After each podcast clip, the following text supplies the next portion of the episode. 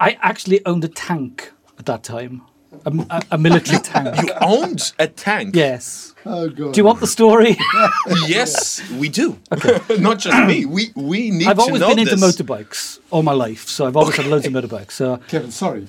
You owned a tank. You've always been into motorbikes. There's a long way to go there. I Carry know. on.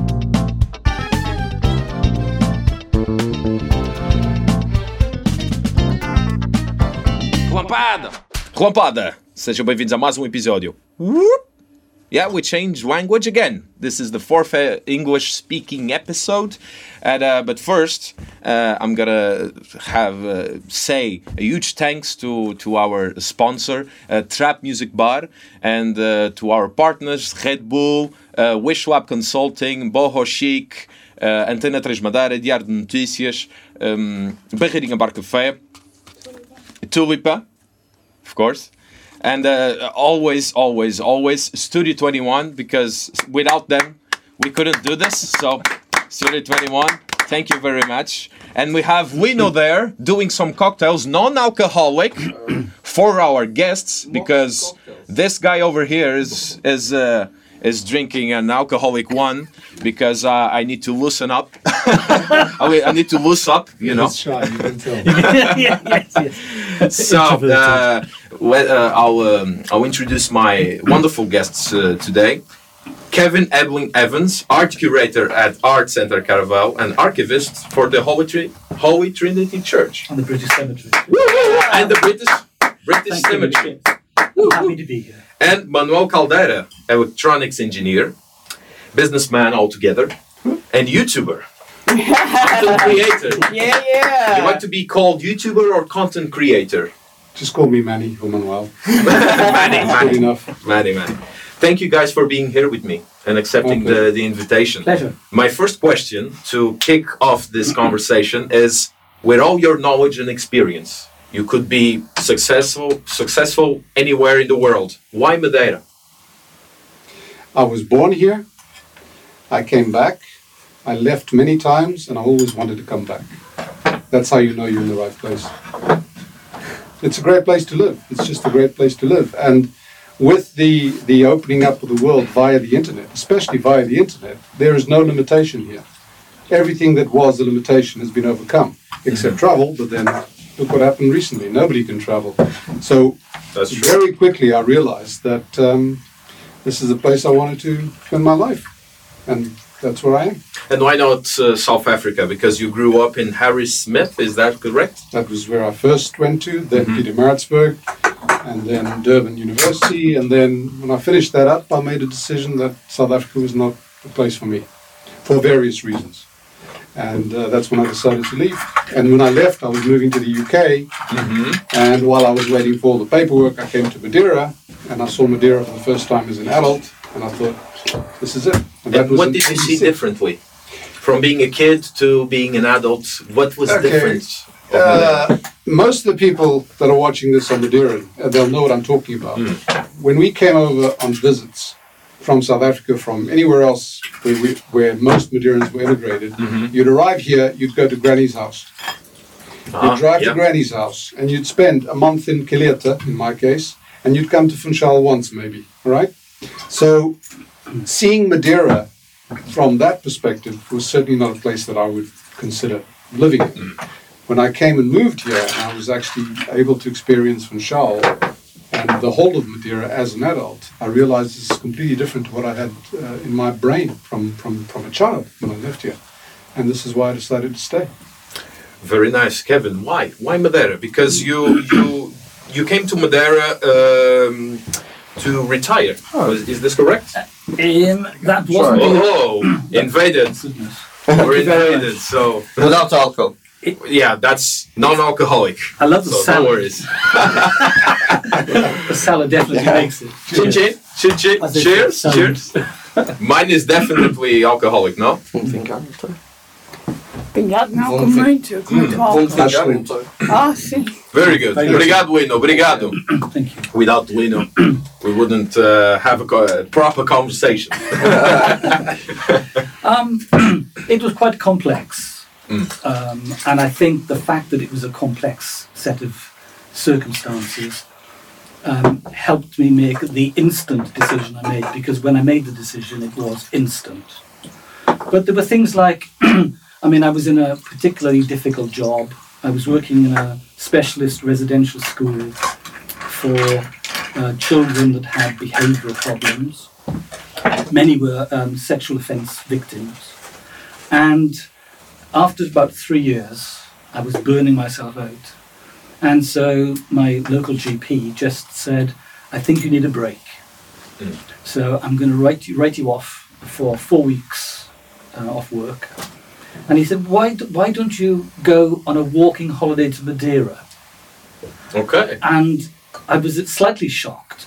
First of all, he didn't know that my partner was Portuguese at all and had spent a few years in Madeira. So there was a sort of clunk in my head.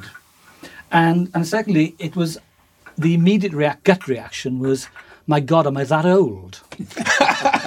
because the British, and it's still true, if you look at the varying um, tourist guides, that, you know, tourists come from Germany and all over the place, but the ones that come from Britain, until recently, have been the retired Brits who come here for a sort of winter holiday.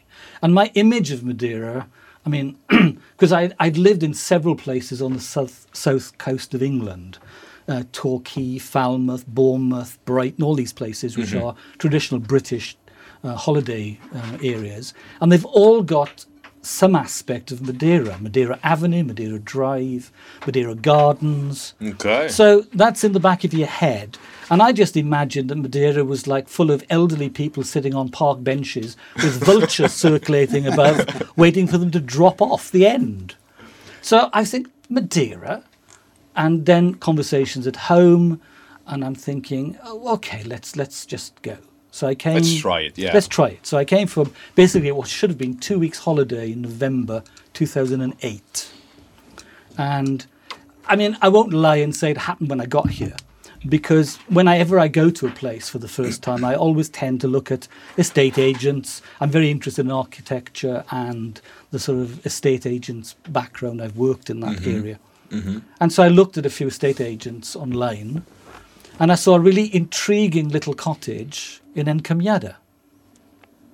So I thought, well, while I'm there, because I don't want to sit on a beach, um, you know, I, I, I'll- I'll go for a walk and maybe we'll have a look at this place. And that's exactly what happened. On day two, I walked up and saw this place and I literally bought it on the spot. But it looks like Wales. Yes. You, you chose, you chose the place. Uh, One part this of is the this isn't Yeah, Ponta that- Delgada. This is No, a different place. Cumbuyada looks like Wales it as does well. absolutely. Yeah, that- Except that no is sea interesting. views. No sea views. No sea yeah. views. But no, and and it all went on from there really. Um, and I never looked back. I mean, the the idea of buying it was for a holiday, you know, place to come two or three times a year. It fitted in with our schedule, but I went back to Britain and I couldn't get the place out of my mind. And I literally instantly made the decision then, sell up everything, give in my notice, and I moved here six months later. Wow, so you fell in love. It was instantaneous, yes. Literally after the plane landed, and I remember the smells getting off Oh, the really? planes. Yeah, I remember the smell of the island. Um, I'm somebody that, that knows Greece very well, more so than even Britain. And I always imagined I would retire to Greece. So you can imagine this is quite a change of plan. it was quite a dramatic reaction. Well, we're we're, we're glad that you cho- chose Madeira because we're very hospitable. So Definitely. hospitable is it, is Yeah, it that's hospitable? So yeah, Definitely. so yeah, we like like to receive people from outside and everything. So that's Yes, and, that and who is would know it was. Jurassic Park? No dinosaurs here, as far as we know. I know a few politicians. Carry on. A few, po- uh, uh, yeah. I mean, those. Yeah, yeah. yeah. So, Manuel, uh, you always loved the world of electronics, or is this something that appeared when you were a teenager? How how everything? How did everything started? It started when I was about 12. Twelve. All right. and I took it up as a hobby, mm-hmm. and it continued as a hobby. And then, when university time came along, there was no question as to what I was going to do. So I went to university. I did my electronics engineering degree, and then I went into the workplace at Siemens in South Africa and realized I didn't want to be an engineer Fortunately, I discovered that after finishing the degree. Otherwise, I wouldn't have finished. I wanted to deal with people. I didn't want to work on work on the tech side. Just hmm. work on the tech side is something I didn't want, and so I went into the the commercial aspects of engineering, and then it went on to just commercial, and then I left South Africa. So it's a hobby. I studied it, made it my my degree, and then left it dormant for many years, and then took it up as a hobby again. So and uh, is that recent? Is that uh, the revival? Why? The revival is about well since about eight nine years ago. Okay, It was always there. I was always reading stuff that had to do with electronics. and doing something off the side and not everything. doing much. No, I not didn't really have much. Mm. a workshop at home or anything like that. And then um, at one point, uh, I decided to try an old radio that was sitting in my father's, my parents' attic, and um, this thing had belonged to my grandfather, and it had a lot of meaning. And my old man had died, so I Ah. decided I want to restore this thing, and that was the bug. It bit me. and since then, it's got to the point where it's kind of ridiculous because those things are big. Valve radios are big. So, you know, when you start having 12, 15 at home, your wife looks at you sideways. So, But, but the, in, the initial I can, uh, connection, you had an imagine. emotional sort of connection to it. D- Have you retained that sort of emotional Always. reaction? Always. yeah. That's the true collector. um, but Yeah. no, no, no, hang on. The, the connection, the feeling is not from owning it, having No, it. It's, it's- from doing it. Oh, okay. And that's where I'm lucky because it means that I can actually do my hobby and give it back. Ah.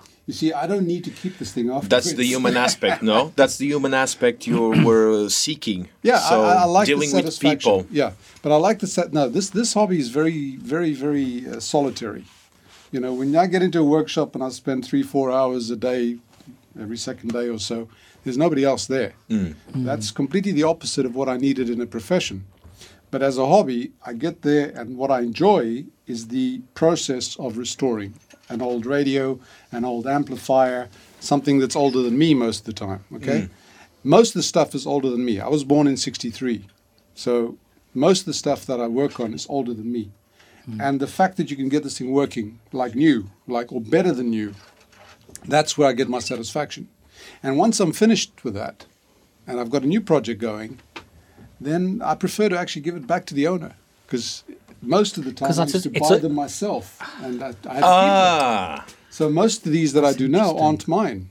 I do the restoration, I create the video series, I publish the video series, and that's become a hobby in itself. The actual uh, YouTube channel has become a very important part of the hobby. I enjoy that aspect as well.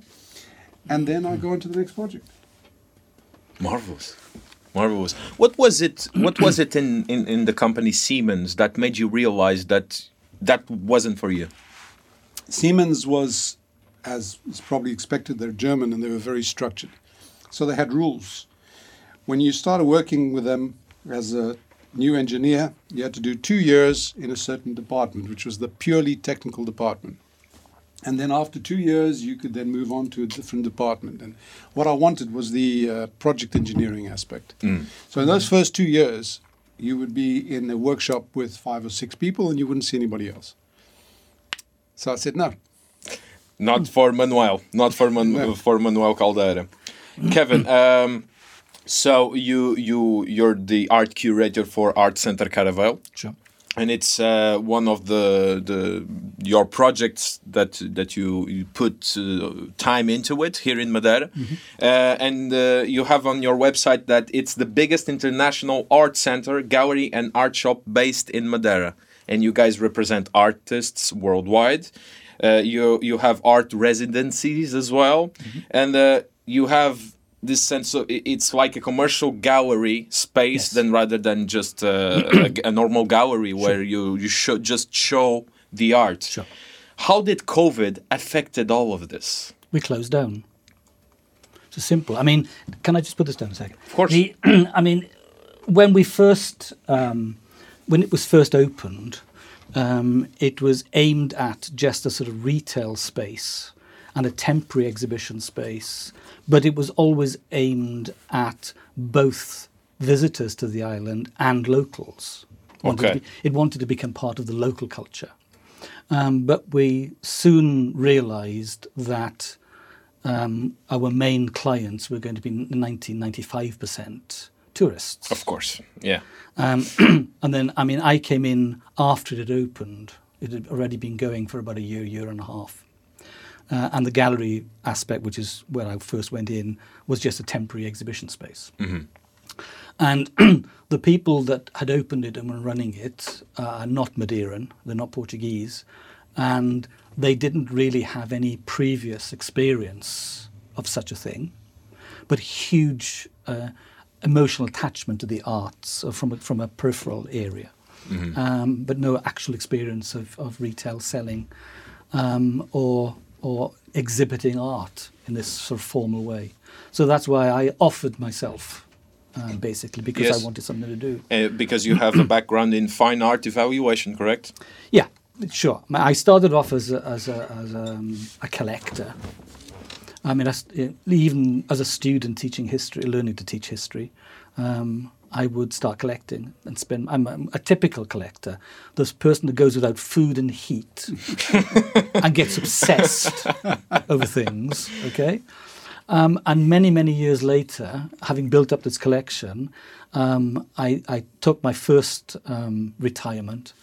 I retired more times than Barbra Streisand, so and I've changed changed careers completely. So um, I literally, uh, it was due to illness. I literally had nothing to do after being in a, in a profession for 17 years, except this collection of art. So I literally found um, uh, a gallery that was empty and bought it and put the contents of my house into the gallery. Is is that uh, the gallery in Pet, Petworth Petworth? Yes. in 1996 where you Yes. uh, you opened it for the first time? Yes.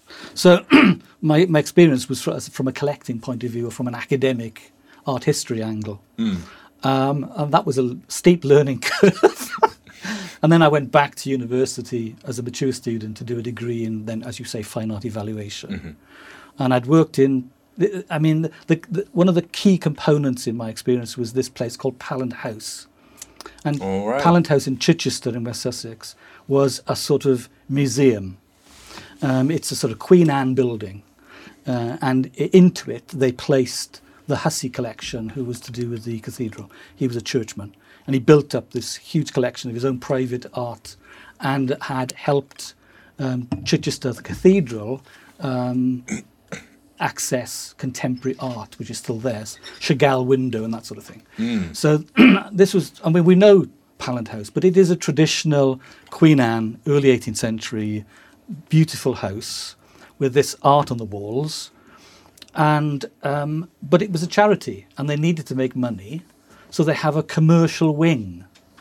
So I went in as the commercial manager, and I would look after the shop, the tea rooms, and the, all the selling exhibitions. So you have a, a normal museum, but within it you have a commercial aspect. Well, that's quite unique in Britain. It was wonderful to actually to be able to use the museum part of the buildings to display selling exhibitions of art, and that's a, a major difference. And if you, you you've already mentioned this about it's not just a museum, you said. Yeah. I mean, with the museum, um, it, this is a fundamental difference. If you go to visit it, there is an invisible wall between you and the piece of art on the wall. You can't get near it, you can understand it, you can study it, but it will never be totally intimate because it's been placed there by a museum curator and it says to you, this is art, this is formal, this association, okay? And you can hmm. never own it, you can never be part of it, it's always going to be something different from you. If you go into a commercial premises, at any level. I used to take my students into Sotheby's and Christie's and get them to ask the attendants to take things off the wall so they can handle it. So that's the first thing is that you can handle the art. Because it's for sale, you can say, "Can I could see be the back? yours. It can could I, be it could yours. Mm-hmm. be yours. Can I see the back, please?" You can't go into the museum of, Oh, of course. sacred art here and say, "Excuse me, could you take that off the wall? I want to check the back." Yeah, let's check uh, Mona Lisa's back, Yes, for example. You end up in jail. yeah, you, you could you could steal it, but but it is interesting because the the relationship between you and the piece of art changes. Even if you can't afford it, that doesn't make any difference. There is the ability to walk out of the building with that as uh, owning it, and by owning it, you become part of its history. wow, that's amazing. that's a nice uh, way of viewing things. Yeah. So Unfortunately for Pallant House when I was there, they needed extra money, so they went into the lottery um, business, you know, um, the British lottery, and they got six million awarded to create what is now the existing galleries, which is m- much extended. A modern architect came along and designed. It's like the the Tate of the South Coast, we call it. And um, in order to get the money, they had to stop the commercial aspects. So it's only a static museum. So for me, So, that was yeah. a really interesting experience. Um, the, the mix. I said I used to call it oil and water. Oil and water. Yeah, the oil is the interesting. Mm-hmm. commercial. The water is the museum, the traditional museum. People will disagree with me. We'll always come to the top, doesn't it? Of course. well, let's get personal. We have a little game that we do here in Relampada called Explica-me isto. Andei a vasculhar as tuas redes sociais e vi este retrato. Explica-me isto. Explica-me isto translated, it's uh, explain me this. Some, something like that. And uh, we, we go on social media, we look for photos, and we choose one of or, or two photos of you guys, and we want an explanation be- behind those photos. Shouldn't have taken those nudes. Oh damn! Well, you, you, never don't told have me any about news this. that I know of, so we'll start with Manuel. So, Manuel, we want an explanation on this. Just, just a second. What the hell is coming here? Want an explanation on this? So, Oh, what were you doing? Paintball. P- paintball. Yeah, that All was right. uh, my wife's company, uh, software, and we had an annual paintball competition. I look Ah. good in a black suit, don't I? No, I Y- don't. yeah, I mean, you look like, uh, yeah, an engineer. I look like an engineer in the first two years at Siemens. That's how they dressed. oh, really? Yeah, I think probably the dress sense is what jumpsuit. got me out of it. A It's, jumpsuit. it's, jumpsuit. it's slightly fascist. It is. It is slightly fascist. exactly. UK. Now that was at uh, Carreiras Okay. with a guy that organized these paintball tournaments, and we went and shot things at each other. That's it. No, no difficult So explanation. this is uh, before because you don't have any paint on you. So I can't remember. Uh, yeah, yeah, I think so. I This think is we were a little bit different. they at couldn't take a photograph afterwards. A bit different at the end. Like what? Very Lots uh, of color. Lots of color. lots of colorful. Yeah. Very col- colorful. Very colorful. And are you good at it? Or are you the first one to get shot? no, no, more or less medium. No, it wasn't too bad. It wasn't too bad. I was probably one of the older guys there. Ah. So uh, That's always a disadvantage, would have isn't it? who would have thought that Manuel liked paintball? That's very cool. I I played quite a few games, and it was always fun. It was fun. Paintball, everything you can do. And, This and is in Britain. experience is fun. This No, is in it's- Britain. Oh, same here. Yeah, Oh, okay. you're in Carreiras. Because they use this sort of thing a lot in corporates for, for Yeah, team this was building. Like a team and, building thing. Yeah, Yeah, yeah. Is that the bug? That's a B. It's a bee. Or It's a bee. Oh man, wasp. it, that, this is the first time, you know. We have a visitor here in uh, Relampada. it was a fly. It was a fly for Michael Pence, wasn't it? Oh yeah, Do you want to tell us your story? You're on. Uh, yeah. Uh, this you is a wasp. Don't sting us, not a though. bee, it's a wasp. Yeah, that's a wasp. No more. Oh man. Okay, so this is It uh, came for the first. salad. This is Yeah. a first.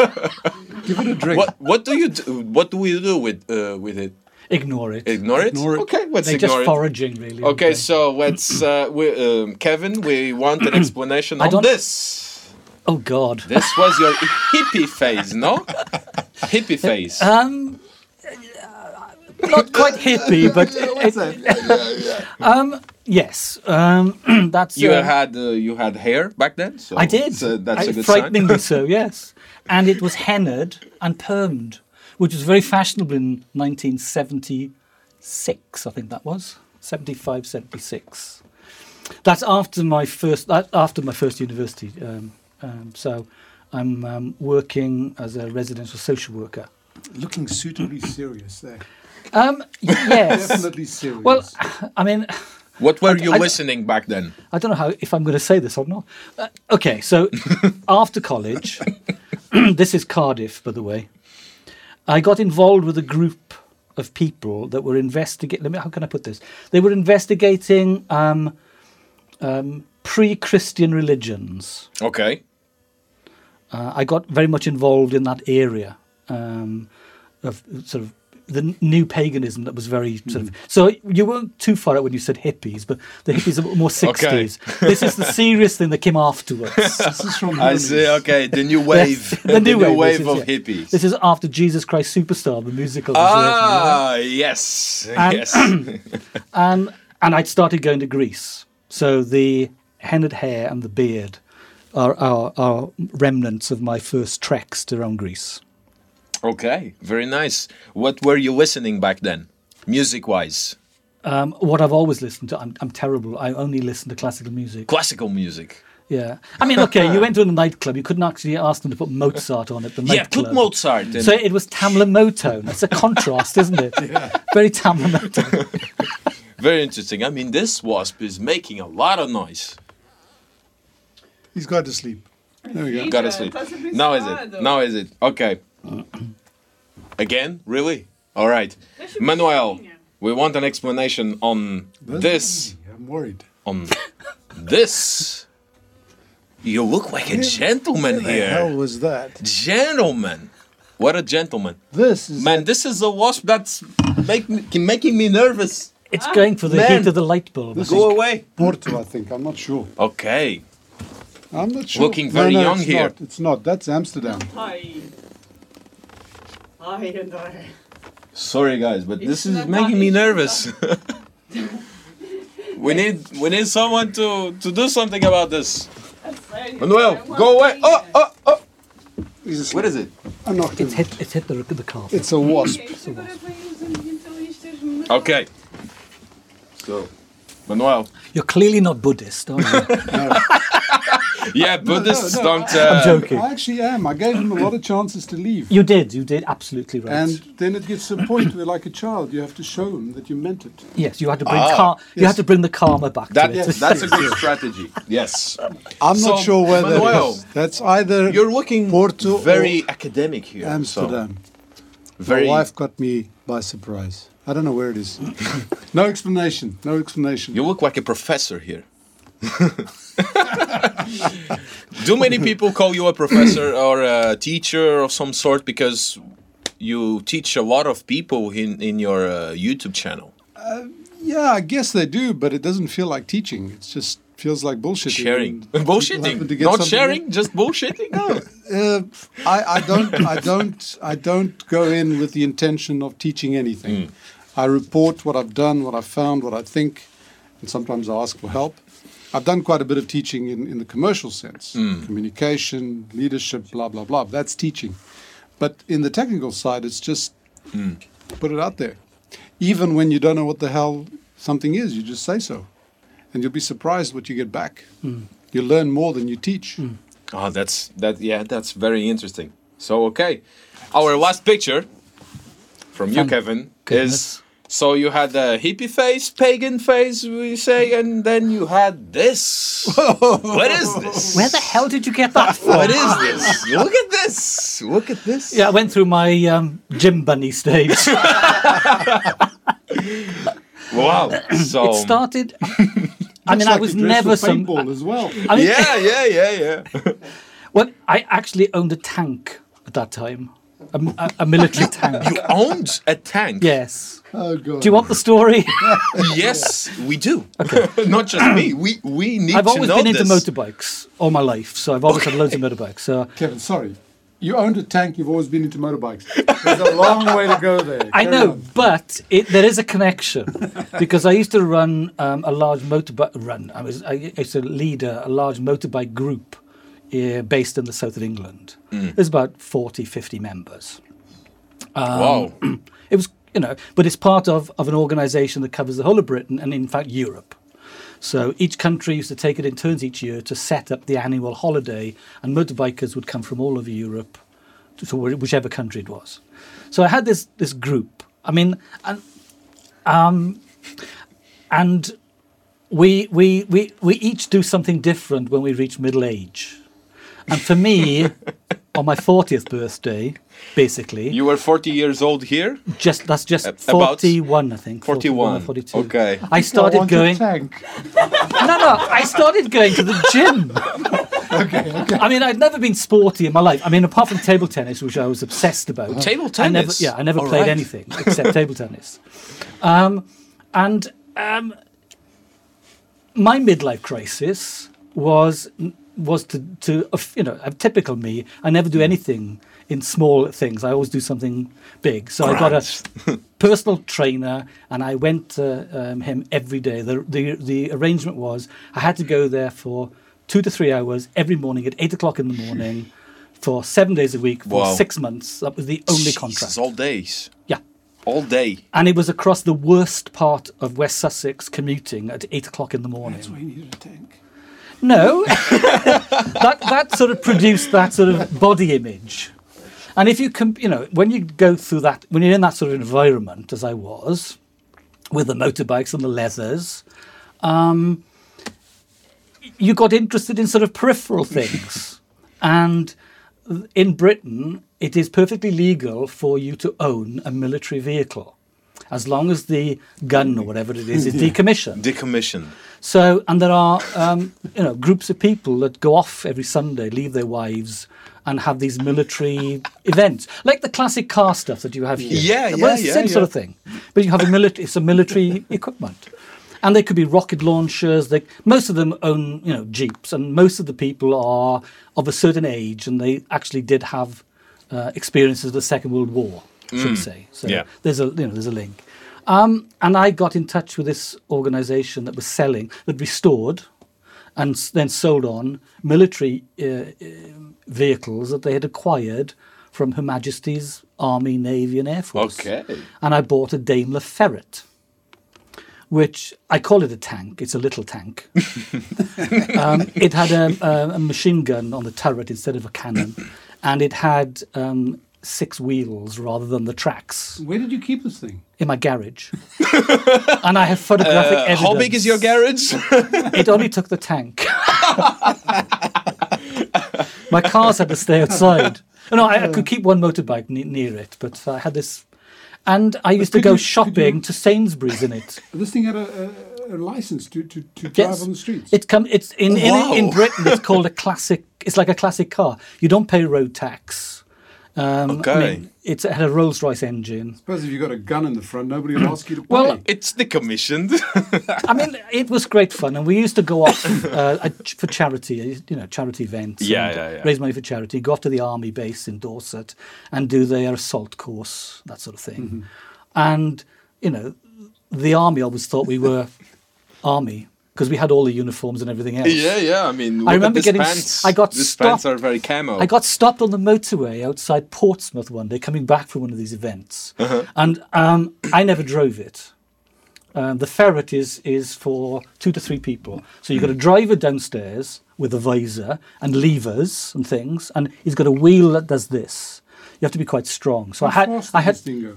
Um, you'd be surprised actually. You could get it. I mean, because it hasn't got a track, so it's Oh, got yeah, the wheels. wheels, yeah, okay. They're solid wheels, but they're wheels. what, 40, 50 miles or more? You can certainly do forty, because it was on a motorway yeah, yeah, yeah. and I had my usual position, sitting up up, up on top with my with my metal hat, and Oh, somebody man. sitting next to me without a hat, and the driver inside. And we got stopped by the police. And strangely enough, he was South African. Ah. he was a traffic cop of some some status. I mean, he wasn't just your average cop. yeah. the flashing lights that we were pulled over. Just imagine stopping and going. What? Um, and he and he said he said um, okay. He said I know you're not really army. And I said, "Oh, how did you know that?" You know, it has a number plate, a traditional British number plate on the back in yellow. Um, and he said, "Because I used to, I used to write, drive one of these myself." He said, and he told me the story. He was in the army in South Africa, Ah. so he knew he could date it. He said, and he said, "1964." I said, "Yeah, 64." He said, "Where did you, you know?" And I said, "It did service in Cyprus." So its history, the vehicle history, was mostly in Cyprus. Very and he said. I can't do anything about it. He said, I can't stop you. but he said, I'm not happy. that was envy, no? envy. Uh, to be fair, I had the metal envy. helmet on, but my, my mate had a f- um, soft cap. And he said, Ah. if he puts a helmet on, fine. And I said, I haven't got a second one. He said, well, he'll have to go inside. So he, he then sat in the in the turret as the machine gunner, and off we went. And you have a tattoo here. What's this tattoo? It's like It's Pan. Mm. Pan. Yes, the god, Greek god Pan. Okay, interesting. And why Pan?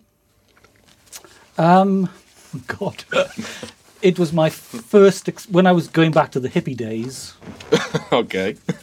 Um, it was one of my first experiences of something that may be deemed to be um, spiritual or religious in a broad sense. Well, my first visit to Greece was a connection to Pan and Hermes. And again, I never had tattoos until I went through that crisis Crisis. with my motorbikes. All right. But at least they're original, not like this you get today, this sort of nonsense uh, that you get today, which is fashion. I mean, mine are real tattoos real tattoos. That's Real it. tank, not a hammer. and a real ta- I had well, I brought a hammer with me here when I first arrived. All right. So this was Explica-me. Very Right, cool. We got away with it. We got away with it. We Got it. away thank with you. it. Yeah, yeah, yeah, yeah. Okay, so Where did you get that photograph from? Facebook. It's it's there. it's there. It's there. I got to check that. I'm not a hacker on or No, no, anything, so clearly. don't worry about it. um, what's the moral of your wives? Of my what? lives? Ah, It's the moral. Your wife. Not that you guys are old or anything, but uh, what until now? What's the moral of your wives? Change, but always for the better.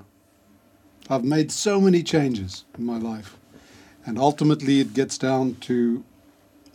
This is going to sound so corny, so corny. Let's hear it, Gets Manuel. down to people and the people you have a relationship with. Friends, family, that's the important thing. Everything else, everything else is just by the, by the way. That's the moral. Hmm. If I change, I'll tell you. Your turn. Kevin. For me, it's truth. Your own personal truth. No matter what. Um, and there have been episodes when, in order to express my own personal truth, um, there were disadvantages as a result of it. But that never stopped me from, uh, as we said before the interview started, I said, how candid was I allowed to be? Because that to me is really important. If if anybody asks me any type of question, I always say I'll answer it truthfully as long as you are prepared for the answer. Yeah, of course. I mean, and that's even true of my work in the gallery when young artists and even mature, experienced artists come and ask if they can have an exhibition or be part of an exhibition. The first thing you do is say, "Can I see your work?" And they show you the work, whether on a on a camera or the actual uh, actual work is brought in. And I say, now, if you want me to give my opinion, because it is just my opinion, I will tell you this truth. And I've lost some friends on the island who were rather amateur in their artistry, and I wasn't prepared to write a critique um, clapping on the back. I wanted to write my own critique, and it wasn't accepted, so I lost their friendship. So, but I think to me, it's really, really important to be your own truth, no matter what. That must be tough, It's not easy, but but then again, but you, I say that when it is actually. especially when it involves someone else's art. Oh, you mean with because that it's very particular? personal It's and very- everything. Um, so yeah, I mean, I always say there's no such thing as good or bad art. There's unsuccessful art and successful art. And if the artist has managed to convey what they set out to do, then that is successful. Yeah. makes sense. makes total sense. Yeah. So yeah, that's a good a good way of living. And most, Saying the most truth. young young people actually But, are um, really quite open to this sort of thing. It's, I found here. I think they've become a particularly. lot Really? more open than the other generation. Definitely, definitely. The only problems I've had here um, with with local talent have been with established characters Ah, okay. that don't seem to understand what criticism is. They take it very personally. Because they Yeah. because they are comfortable, you say here in Madeira, since it, there's not uh, like a big uh, big big publisher of uh, art critique or anything like that. I, So you I think thi- it's you more fundamental. I think it's more fundamental than that. I think, and I lo- in, to some extent, it's hugely advantageous. The, the the teaching system here is wonderful. Uh, if you compare a young teenager here with one in Britain, the British is going to be um, mostly more naive, maybe, certainly more gauche. Here they have much more social skills and they are more confident and they have access to all sorts. I mean, the performing arts here are amazing. The music scene here for this tiny island population is extraordinary. Yes, but, and that's my only but, is I'm not sure they are brought up um, with a real understanding the realities of it all because they've been complimented and encouraged. You get a lot of people. And it's too much of that that Yes. makes people. There isn't the critique that goes with it. They've got a lot of aunties and cousins that all. yeah. Yes, I'm Completely. afraid. And on top of that, you've got this thing here, which is political patronage. Hmm. Um, oh yes. I mean, I've se- I mean, I've been here now almost twelve years, so I've seen quite a bit of change. But you still have this patronage that comes from the sort of political elements, and usually in it's it's doled out, you know, um, or it's a competition. And um, there are I've experiences of the competitions where it's just done so that the tourist industry can get free material. But don't you think the internet, I get back to the internet, don't you think the internet has added a bit of democracy to some of the talents? Definitely. 'Cause now it doesn't matter who you are. Well, it's it's Which- not it's no longer working. I mean, two and a half years ago, I think it was, I was speaking to the ex minister of, of tourism. Um, she came to the gallery to an exhibition. I wonderful. I, I, I thought she was wonderful, and she was saying that the political entities had deliberately created an atmosphere for the music scene over a 30 year period in order to encourage and create this. And of course, it ended up with the Conservatorio, and you have all these wonderful musicians. Um, but it's not worked with the art scene. And she said they thought about re- re- do, going through the same process for the art scene here, but they found that the youngsters were no longer interested in this sort of political patronage. It wasn't working. Um, and that's why she came to us because we were a commercial gallery. She wanted to know what's the resource we would be offering for younger artists here. And you know, I showed her we deliberately encourage it because we don't have to make a huge profit or any profit at all. We we can be much more loose with the selection of artists, and we've we've. I mean, it's only been going you know four or five years, and we've we've created quite a nice environment for I mean Portuguese youngsters to come through mm-hmm. that are going to be something someday. They are definitely. Um, Super interesting work, Kevin, and thank you for that, uh, Manuel. Um, so, YouTube channel, more than eleven thousand subscribers, lots of people all around the world, lots of comments. What is the weirdest comment you ever received in a video? Okay, the weirdest comment is just, I'll go back a little bit. Of course. Most of the stuff I restore is vintage valve slash tube equipment mm-hmm. that works with 300 volts and above. And the weirdest comment that I've received more than once is how do you take the back cover off a radio that how do I take a back cover off the radio that I want to restore? This is a viewer who wants to restore a radio and, And he didn't know how to me to help him take off the bloody back cover. Right? Okay. It's like a uh, mechanic saying, and how do "Oh, you- I want to restore the Yeah. engine. How do I open yeah, the door? Yeah, that's pretty much it. And how do you do it? It's just unscrew the screws and but it? you shouldn't be asking if you're going to play with 300 volts. But is it? Yeah, gonna it- die. it's a bit Is, is that basic. a, is that is that a some sort of a meme?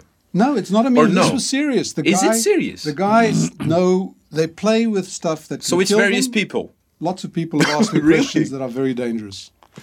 Lots. I've got my videos all at the end have a warning saying, yeah, unplug it first. can kill you."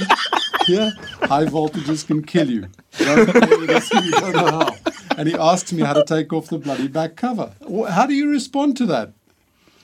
So I said, "Don't." Yeah, I, Yeah, I, I, don't- I noticed Yes, that. walk uh, away. I, I noticed that you reply most of your comments or pretty much all of them. So I you, to. you you just say don't do it. To I those just said comments? Don't. Just don't. And when it's, I've had a few nasty ones. I've had a few nasty ones. I mean, ones. haters, of course. What uh, I do is I play with that, and then uh, I like I like. I actually enjoy a challenge of a nasty bastard. Oh yes, absolutely. I love it. But but isn't that a sign of success if you've got trolls coming to Yeah, I think you do. I think, I you think do. so, yeah. You see, th- this is the thing. You know, you you were talking about the art scene in Madeira and its limitations slash characteristics. This applies to this channel of mine. yeah. I've got 11,000 subscribers, hmm. but there are kids out there with 3 million subscribers. Oh yeah, sure. Yeah. You know, Yes. there are guys who put up one Influence, video. They put up one video today, and by tomorrow they got more views Yes, than I've sure, had in the last two, three months. Sure. So I do know how small this is, hmm. but I do have fun with it. And because it's 11,000 subscribers, it's not, you know, a million. I still can answer most of the Of course. because the, the, the channel has become a bit of a hobby. And seeing what people say is part of the hobby. Sure. That's why I do it. Of course, and you have people from all over the world commenting and uh, interacting with you. Yeah. Um, how did this started the YouTube channel, and how is it going now? So, so you have a process of it. You have like two, one, two, three hours in in some days to Yeah. work on this because this is like editing. This is Yeah. making the descriptions, uh, making the titles. And doing all sorts of, of, of this work. Yeah, it, it started off with just I was doing a, a restoration. I did quite a few restorations that I didn't record, just mine. Mm-hmm. And then I decided somebody convinced me that I should record it and log it. Not teach it, just record it. And so I'd finished done doing something and I said, let me. Oh, no, I remember what it was. I got a radio that was completely filthy. The, the, the inside was, was, was, you know, that thick with dust and, Oh, really? and grime and nicotine. Any bugs? Any bugs inside? Lots no? of bugs. Lots of Lots of bugs. bugs. Cockroaches And I and, thought what, everything. what would be cool is to have a before and after photograph. Sure. ah, absolutely. Yes. And so I took off. I had to go and look for a very good camera, which was the iPhone. That was it. That's all I use. not one, two, three, four. No, not not the whole studio thing. And I took a photograph. And I felt like saying something. And I thought, okay, let me let me put it on video. And I started recording what I was seeing. And that's how the first video developed. And it did become easier because um, you're talking about editing. The process of editing now, I do follow a routine. I don't, don't even think about it. Mm-hmm. But it takes, talking about takes, I do things in one take. Mm. You know, mm-hmm. I, I, I do various shots, but it's one take. And sometimes it's not on the same day. You know, I'm doing something and I, I'll go and report back. But then I take those, put it into the, the, the computer and use iMovie and edit it. Um, and I've got a routine, so it's become a lot quicker, but it's still a hell of a lot of work. Uh, yeah, of course it is. Um, yeah. You know, you're doing a 30 minute, 35 minute video. It takes you three, four hours of editing. Not all editing because you've got to render it and then you've got to change the, or get the audio sorted out and then upload and then. It's a lot of work. if you don't enjoy that, you won't do it. Of You'll course, you have two to enjoy the won't it. process Yeah. Yeah. Completely. But uh, I don't remember the question. The, uh, The craziest. I, I, I mean, uh, you um, you post a video a week. Is that it? sometimes one, sometimes two, sometimes one every two weeks. It depends. It depends. I- so you I've- don't have a schedule. You no, don't I've have made sure those that kinds of. I've made sure that it's not a schedule. I've made sure that uh, people understand that I don't take requests.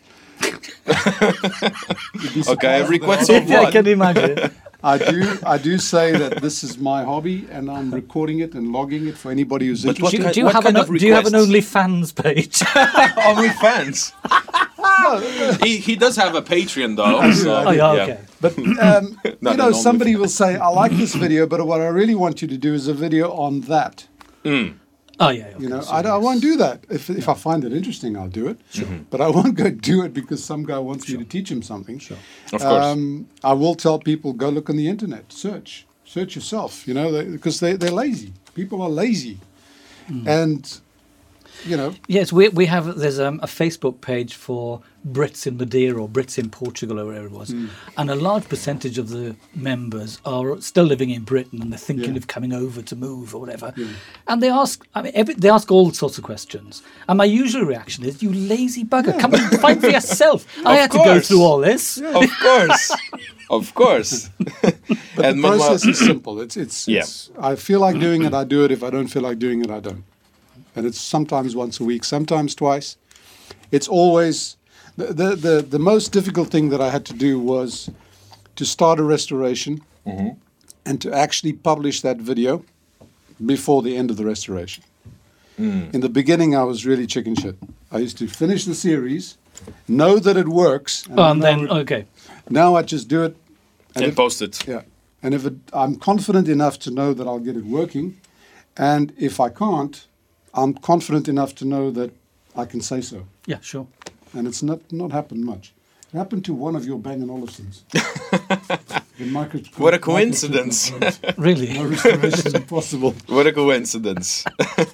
Kevin, just to wrap everything up, um, does it grind your gears when people go to Art Center Caravel and take pictures of every single Oh, piece of art? It- yeah, it's a huge soapbox, I mean, and the policy has changed. I am. I mean, I'm not the. I mean, Sveta is the art director. and I'm just um, the curator. So I, you know. But when I first went there, slightly differently because I was teaching other team members of how to do it or how I thought it should be done, and I had signs up saying no photography.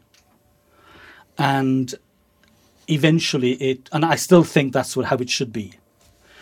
I mean, you, uh, uh, you tourists, they go to Cabo Girão, wherever it is, and they take all the photographs. They don't actually see Cabo Girão Yeah, at all. that's they the come problem. away with this recording, and it's the same with art. They go into galleries and they take a snapshot at it, and they don't stand there and understand the art. Yeah, they go to the next one and Exactly. start taking pictures again. and it was decided that um, in order for us to be a little bit more friendlier with what's going on in the modern world, um, we decided that we would allow photographs to be taken and videos to be taken. Um, and in fact, um, Sveta had a great idea of putting up um, notices saying this is a great selfie point. so we were sort of directing them in some ways. But the one thing I still refuse to allow is people to come in and take a video and have an ongoing um, voiceover. Ah, That's not Yep. what we're about. Of course. Um, but then, you know, even with tourists, they d- tend to treat us as a museum anyway because they're so used to going to museums. They come in and it's a free museum. So you know immediately they walk in, it's body language, th- these types. And they're just they're just waiting for the bus round the corner. So they're going to do 10 minutes. Yeah. And they'll walk in as if it's another museum and walk around it as if it's in a museum. And that's fine. I have no problem with it. But I'm not going to waste my, my time going up to them and saying, Would you like a personal tour?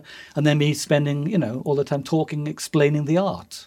Because that's not why they're there. They're, there. they're actually there. So it's fine. But I still would say, no. If it was me, no photography. No photography. Yeah. All right, guys. Uh, so we're going to we're going to end this episode with another game. Another another Screwed. another fast fast fast game. Okay, and this game is called Na Under Pressure.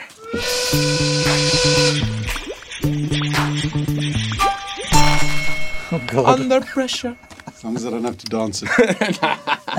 So under pressure, uh, I give you guys two options, and you have to answer it as quick as possible. So very quick, without thinking much. Choose one of these options. So you answer at the same time and see if you guys agree.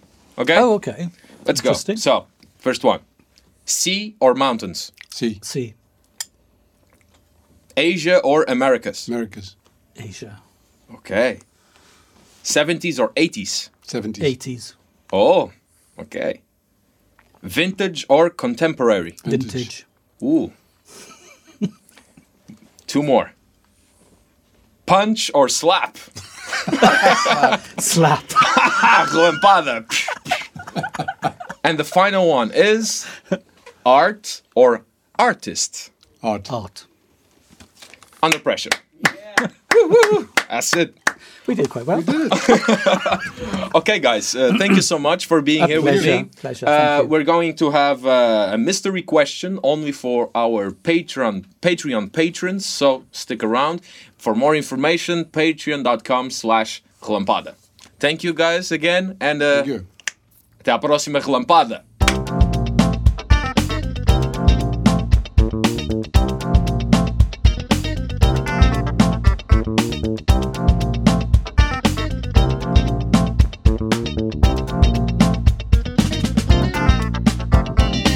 If you guys changed places, so Kevin would be uh, an electronics guy, and you would be an art curator.